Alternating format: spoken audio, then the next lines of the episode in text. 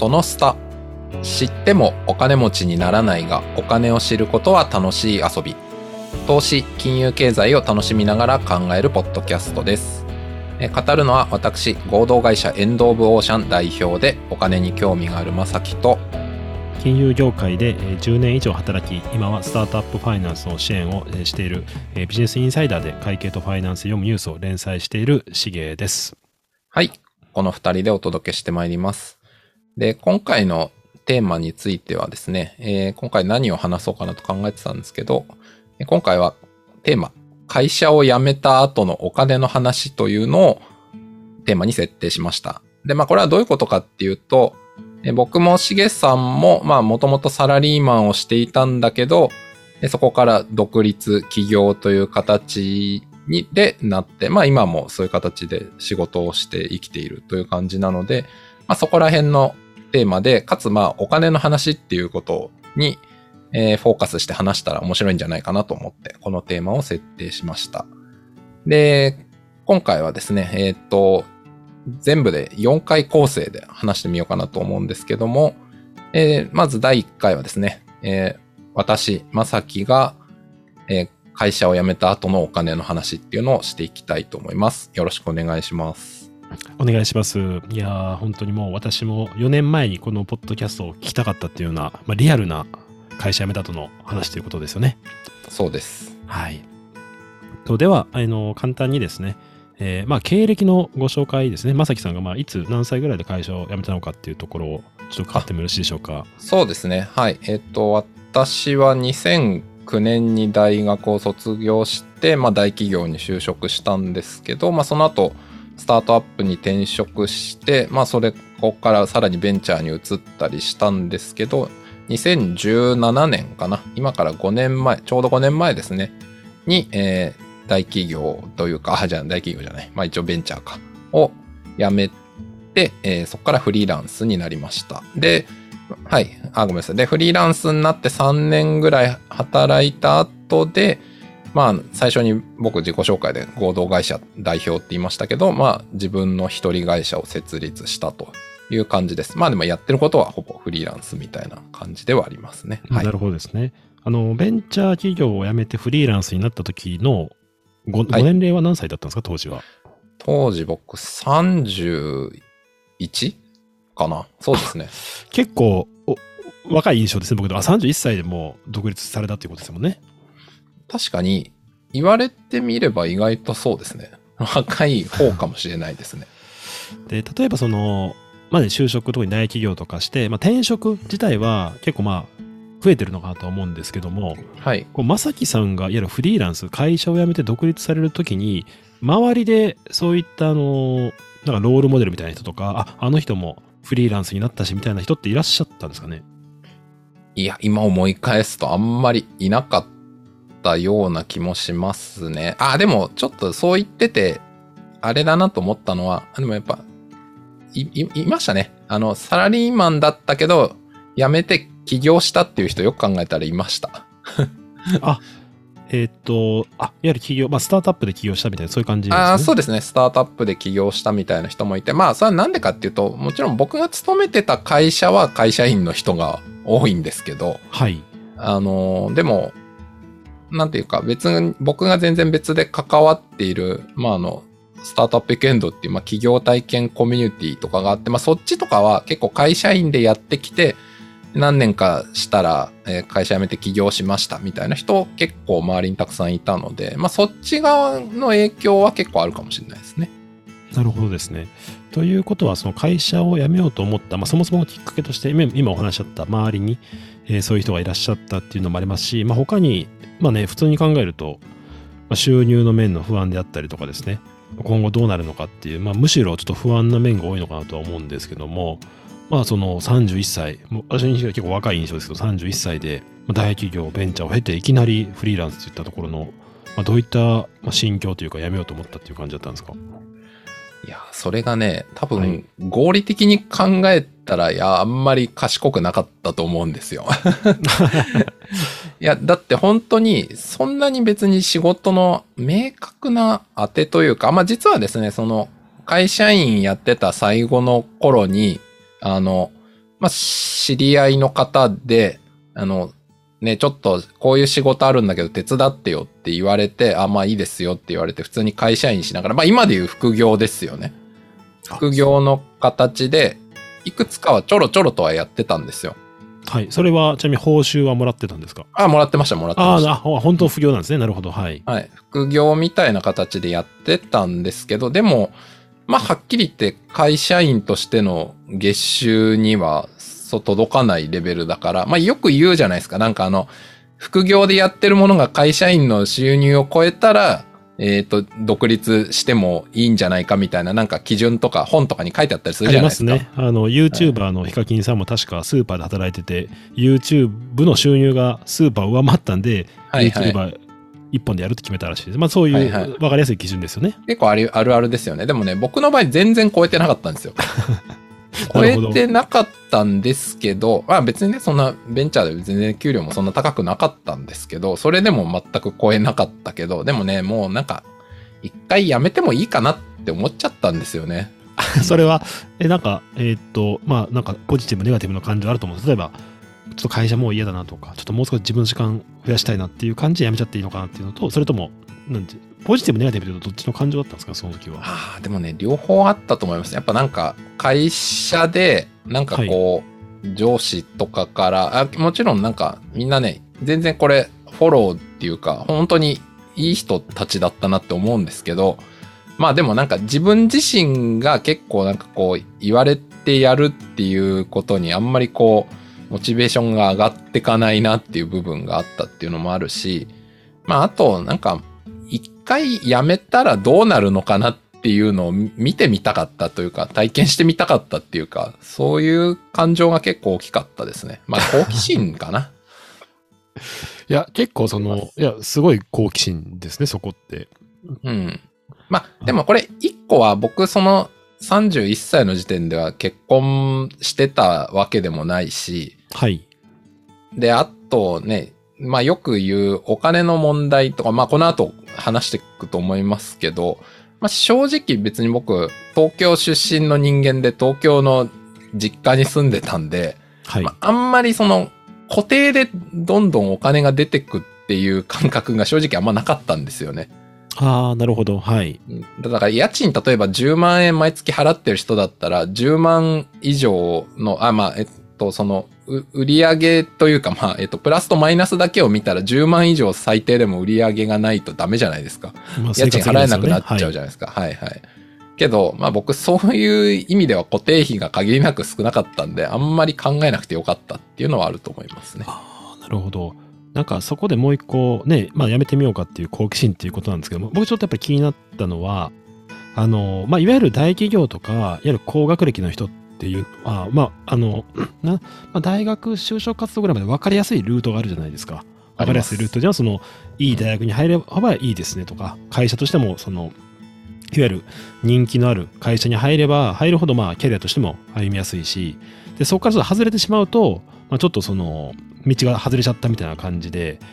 まあその今だいぶ価値観変わってるとはいえですね、そこからちょっと外れてしまうみたいな感じとか、っていうことに対するなんか恐怖感みたいなのってあんまりなかった感じですか？あでも、最初の頃、会社員になりたての20代前半は多分あったと思うんですけど、はい。なんかね、僕の場合、あの、最初大企業を勤めてたんですけど、あの、まあ、ちょっと違うことやってみたいなと思って、あの、社員20人、30人ぐらいしかいない、まあ、スタートアップに転職したんですよ。はい。そしたらね、もうそこがとんでもなくて、ね、入って1ヶ月で僕クビになりそうになったんですよ。え、それは、え、なえどういうことですか？き厳しい。これがあのはい。えまあ、か要するに、会社のキャッシュフローが尽きかけてたんですね。あ、そういう意味ですね。だから、あの、仕事がちょっとパフォーマンス低いからクビっていうよりも、そもそも会社、スタートアップお金がないんで、みんなに払う給料がなくなっちゃうから、もう人を切らざるを得ないっていう、そういう意味ですね。なるほど。そうなんですよ。いや、でも、そんなキャッシュフローが危ないんだったら、人取っちゃダメだろうって思うじゃないですか。まあ、スタート今今なら。今なら思うんですけど、まあ、いろいろあって、なんか取ってしまったらしく。なるほど。で、僕入って1ヶ月で、あの、え？僕クビになる可能性あるの？みたいなので、もうその時に、うわーもうなんか、なんでしょうね。会社員といってもやっぱり、えっ、と、安定してる大企業の会社員と、あの、スタートアップの会社員って全然話が違えなっていうことは結構身に染みて分かったんですよね。なるほどですね。はい。うん。だからもうその時点で結構なんか、高学歴というかそこからの大企業の安定の道みたいなのもうすでに出てたっていう自覚が今話してて思いましたけど、もうできちゃったんで、あの、そのベンチャー的なところから、まあフリーランスになるみたいなのあんまりもう深く怖いなと思わなかったですね。あその前に一回もうクッションがあったというか、そういう経験してるんで、はい。もう、まあ確かにスタートアップは道なき道をね、行く感じでもあったり、どうなるかって本当によくわからないんで、それを踏まえるとあんまりもうんう、フリーランスになっても、まあそこまで本質的な大差がないっていうことはもう経験済みだったっていうことなんですね。そうですね。まあ少なくとも、あの、感情面ではそうだなって思いました。でもやっぱりその、言ってもサラリーマンだったら、毎週ね、毎週じゃないや、毎月月給が入ってくるけど、そういうものがフリーランスになればなくなるっていうことがどういうことかっていうのはあんまり深く考えてなかったっていうか、考えてたらなれなかった気がします、僕の場合。なるほど。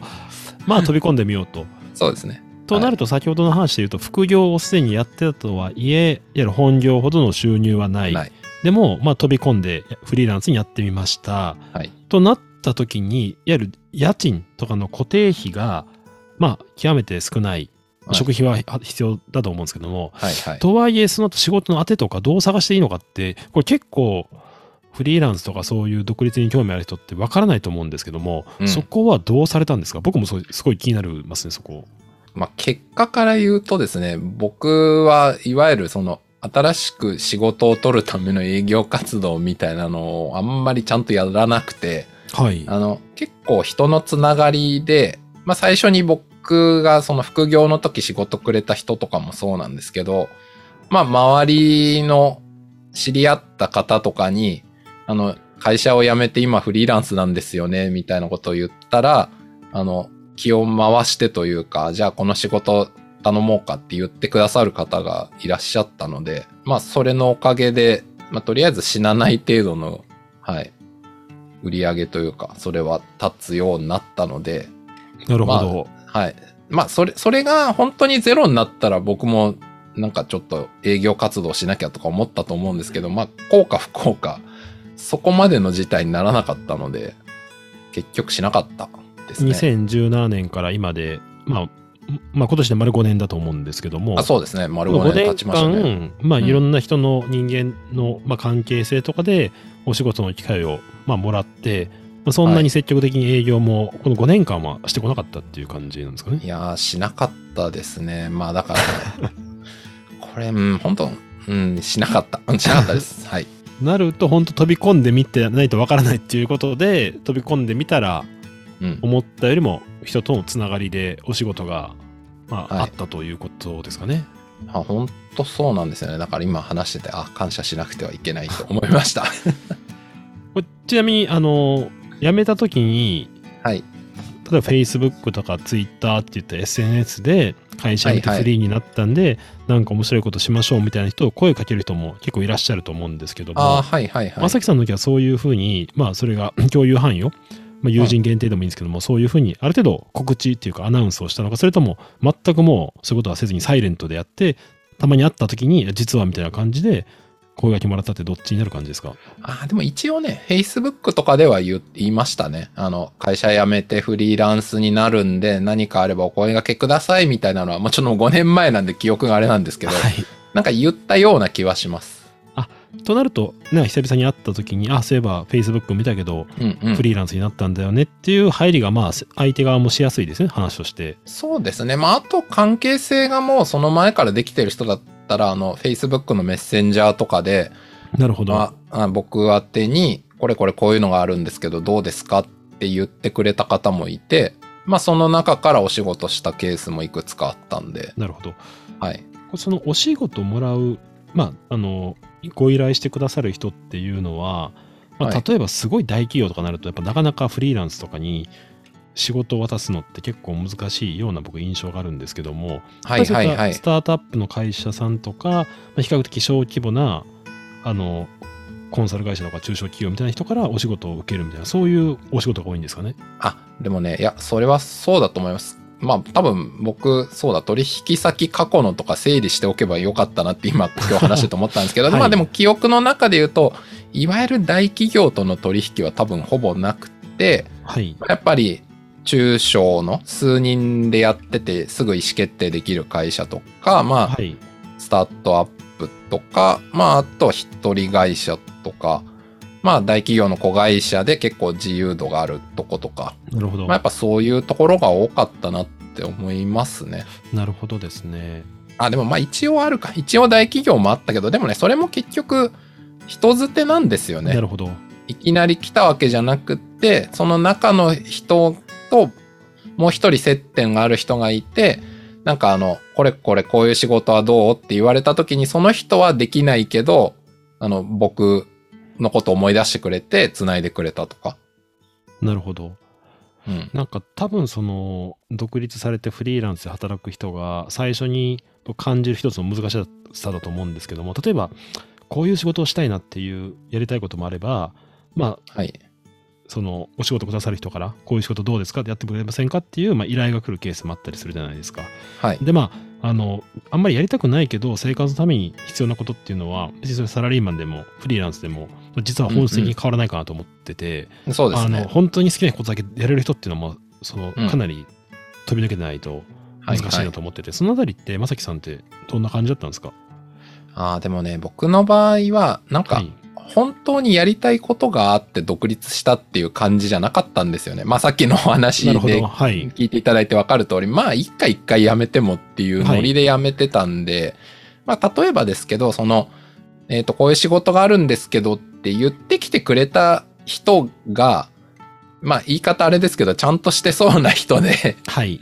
なんか僕のことも少しなんとなくでもいいけど分かってくれそうかなみたいなことを思ったら、はい、まあ、とりあえず言われたし、その仕事の、まあ、報酬とかが妥当な範疇かなって思ったら、あまり深く考えずに、ああ、やりますって言いましたね。なるほどですね。となると、まあちょっと次のご質問に伺いたいんですけども、まあそういった意味での、まあ、売上とか、まあ、所得、はいはいキャッシュフローっていったところの、まあ貯蓄を取り崩すとかいろいろあると思うんですけど、それの、はいはい。まあ、見込みとですね、まああうんうんの実際のフリーランスになってからとの、まあ、差異とか、はいそれってどういう感じでしたでしょうか、これ、まあ、僕、はっきり言ってですね、今までの話で想像つく通り、先のこと何も考えてないんで、あの、その、売り上げどれぐらいになるかなとかね、今は思うと恐ろしいですけど、何も考えてなくて、だから、あの、予測も何もなかったんですけど、まあでも一応、なんかその、ね、えっ、と、個人事業主の方とかだったら、あの、確定申告、辛い作業の時に、あの、多分、その1年間どうだったかって計算とかすると思うんですけど、もちろん僕もやってたんですけど、まずね、結局、その時まであんまりちゃんと見てないから、よくわかってなくて、あの、確定申告とかするときにこう泣きながら一生懸命こう、経理ソフトとかに入れたりして、あ、これぐらいだったんだってわかるんだけど、確定申告出すのに必死だからあんまり覚えてないみたいな。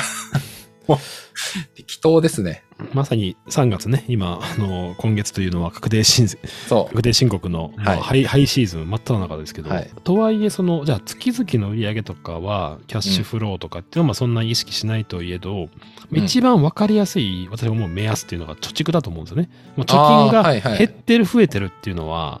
う。はいはいはい。わかりやすいじゃないですか。あ、言われてみればそうですね。うんで、僕学生の時に結構塾のバイトとかをやってたんですね。で、はいはい。まあ、学生時代で塾バイトやった人分かると思うんですけど結構羽振りがいいじゃないですか。うんうんいいイメージなんですよ。はいはいはい。で、あの、まあ、僕はちょっと塾のバイトを辞めて、まあ大学院受験しようと思って、うんうんまあ、塾のバイトを辞めてほぼ収入なくなったんですね。まあ、学生時代における。はい。その時の貯金の減り方が想像以上に早くてびっくりしましたもんね。あ、こんな減るんだみたいな。ああ、まあ、つまり、あの、入りが止まはい。ると、それだけで貯金って急激に減るってことですもんね。もう想像以上に減る。あ、こんな減るんだみたいな感じでしたね。うんうんはい。っていうところとか、はい。それで言うと、なんか、あんまり貯金とかもちゃんと見ないようにしてた。なるほど。で、まあ見ないようにしてた。あんま減ってたことは事実だと思います。だから、事実として、えっ、と、貯蓄が減ってたり、キャッシュフローが悪くなってるっていうことはあったことは間違いなく、ただ僕はそれを見ないっていうことで対応してたと思いますね。それは対応、まあ、精神上その方がでも見ない方が安定したっていうことなんですかね？いや、ほんとそうだ。あの、前、株式投資の回で話したと思うんですけど、やっぱ見ると下がったりすると不安になるっていう話があったじゃないですか。はい。で、僕は、あの、たまにしか見ないことでそこを気にしないようにしてるっていう話をしたと思うんですけど、今これ話してて似てます、ね、同じですね。自分の はい、あの、フリーランスになって売り上げが減って、うん、貯金が減ったとしても、まあ、あまり気にしない。でもこれはやっぱり最初の方で言いましたけど、僕がそのね、実家に住んでたりとか結婚してなかったりっていうのもあって、正直自分のキャッシュフローの悪化が、まあ別になんか、自分の本当に貯蓄が減ってるっていう以上のことがないと思えばそれだけのことだったんで、はあ。でも逆に言うと、だから、社会人での時に実家でから通ってたということは、その分結構貯蓄も溜まりやすかったんですね、逆に言うと、その、社ああ、でもそれはあったと思います。うん、会社員時代が、だから今考えるとすごいいいですよね。実家に住んでて、ね、別に結婚とかもしてないし、まあ別に僕そんなにお金使って遊ぶタイプでもなかったんで、あの、ね、キャッシュフロー的にはプラスだから、まあその時の、あれですね、プラス分を使ってフリーランスの最初の数年はあんまり深く考えないでいたっていう感じですね。なるほど。じゃあちょっと最後のご質問として、はい。あの、まあ、と飛び込んでみて、で、その後はいお金の状況に止まって、まあ今の話とあんまり見なかったっていうことだったんですけども、まあとはいえ、はいはい生活がね、これまでは、まあある意味、9時5時とか9時うん6時っていう分かりやすい規則正しい働き方が結構自由になったと思うんですけども、はいはい。まあお金面そういうのを含めて感情的にどういうまあどうどうですかね、まあ、不安の人も結構多いと思うんですけどねフリーランスとかなるっていうことに対して、うんうんうん。まあでも僕は割と合ってたなって思いますね。自分が。まあてか適用できたっていうことなのかな。うーんまあ別にね、フリーランスとかだったら土日でも仕事することはあるし、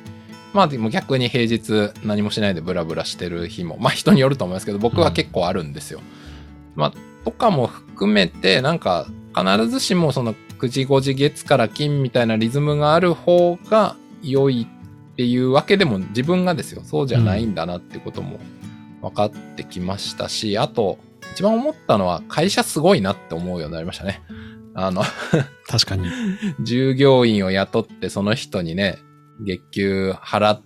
て、まあそれが何十人とか何百人いたりして、それでもね、あの、ちゃんとキャッシュフローを回していって、続いてくって、これすごいなって思ったんで、でもこれ僕ね、ずっと会社員だったら絶対気がつかなかったと思います。こ、この構造というか凄さに。社会保険料もね個人で払うと、まあ、倍ですからね高いですからねそうそう、はいとかそういうのも含めて、あ、うん会社すごいなって思うようになったんで、だから、も僕はやっぱそういう意味で経験としてもすごく良かったと思うんで、まあ僕がこの後もね、